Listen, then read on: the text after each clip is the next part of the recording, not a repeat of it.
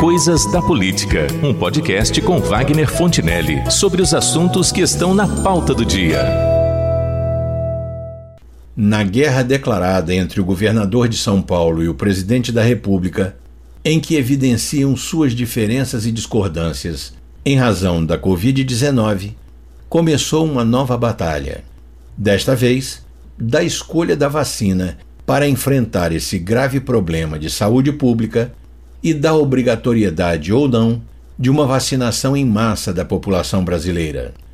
Trata-se de um duelo público nada sutil entre o Dória e o Bolsonaro, cujas causas mais profundas estão muito além da própria questão do novo coronavírus, porque o foco de ambos é um evento previsto para depois que essa tormentosa crise sanitária houver passado, ou pelo menos assim esperamos as eleições presidenciais de 2022. E o que se pode dizer neste caso é que um e outro, cada qual no seu estilo, estão contribuindo para trazer ao país um estado de intranquilidade e incerteza em relação à pandemia e aos seus desdobramentos. Era previsível que, em algum momento, eles iriam se enfrentar por este motivo, pois é evidente que o atual presidente do Brasil tem planos de conseguir um novo mandato, enquanto o governador de São Paulo não esconde a sua ambição de ocupar o mesmo lugar. Porém, o que se imaginava até a chegada do coronavírus é que a competição entre eles somente seria deflagrada a partir do segundo semestre de 2021.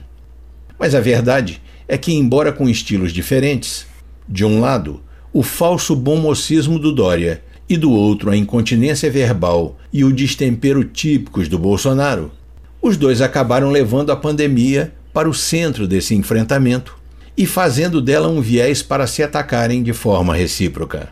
Ao contrário, nesta altura dos acontecimentos, o que deveria estar acontecendo era um esforço conjunto e concatenado de todos os governantes, políticos e administradores públicos para atenuar as consequências do problema e levar um pouco de tranquilidade e esperança à população, em lugar de assustá-la. Mas não é o que está acontecendo, e assim, a parte mais importante disso tudo, que é a saúde dos brasileiros, vem sendo deixada numa posição secundária, tanto por um quanto por outro, nessa competição que está ocorrendo em vários e sucessivos rounds. Lives, declarações, e entrevistas. Pois agora, da semana passada para cá, teve início mais um deles. Desta feita, tendo como pano de fundo a vacina contra o coronavírus a ser adquirida pelo Brasil e a decisão sobre impor ou não a vacinação obrigatória à população do país. Conforme a imprensa tem divulgado constantemente, há mais de uma centena de vacinas contra a Covid-19 sendo pesquisadas em todo o mundo. E o Brasil está envolvido mais diretamente com três ou quatro delas, com destaque para duas: a vacina de Oxford, com a participação da Fiocruz, e a vacina chinesa, o Coronavac, com a participação do Instituto Butantan de São Paulo.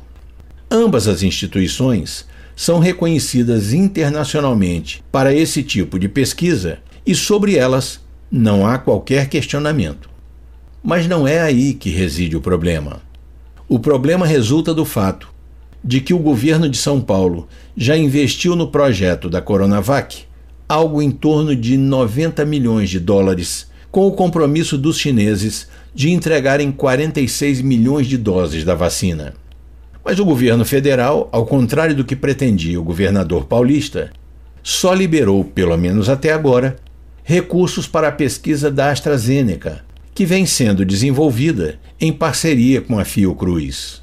Porque é claro que a vacinação partindo de São Paulo para o restante do Brasil seria transformada pelo Dória num gigantesco outdoor para a virtual campanha com que pretende chegar à presidência em 2022, posando como salvador da pátria.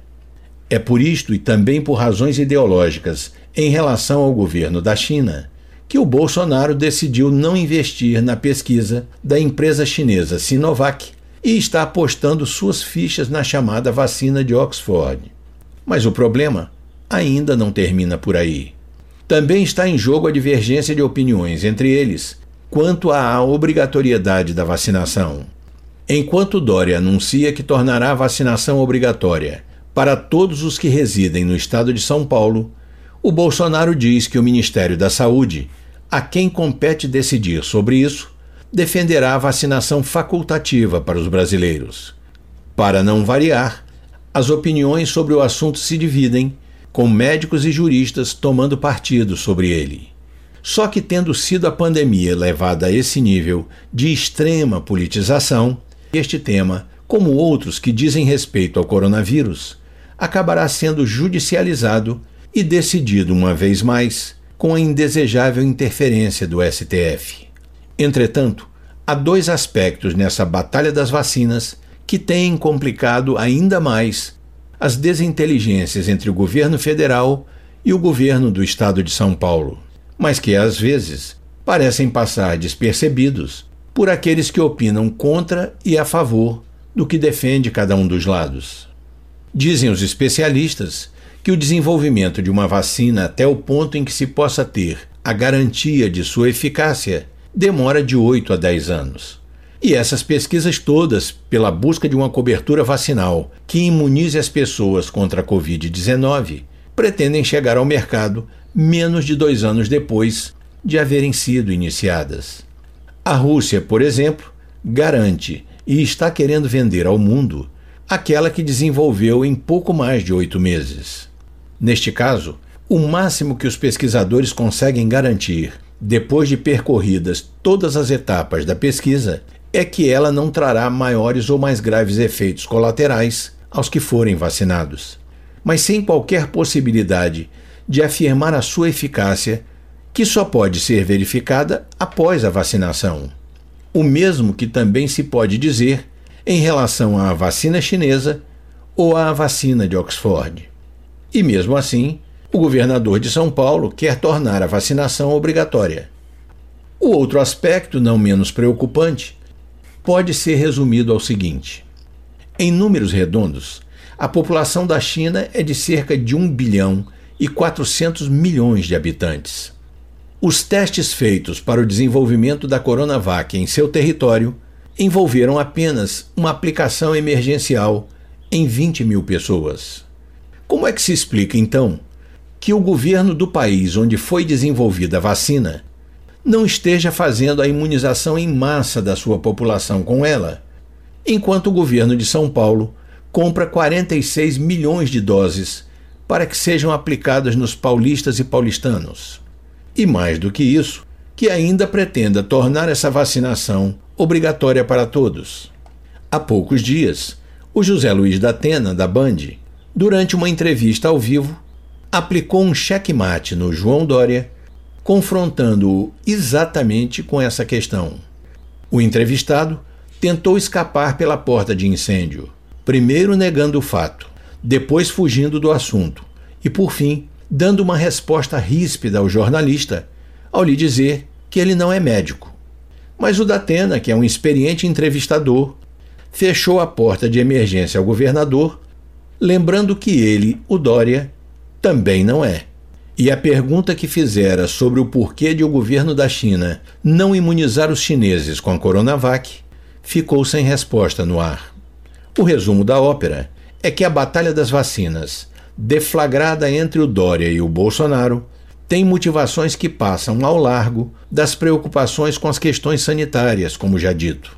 Tem um viés político e, muito provavelmente, também um viés comercial que, em algum momento, o governador de São Paulo precisará explicar melhor à população. Porque a sua ânsia em obrigar todo mundo a se vacinar e com a Coronavac não parece ser apenas uma genuína preocupação com a saúde pública. Se fosse, ele não estaria usando isso como marketing político e eleitoral. É o que temos para hoje.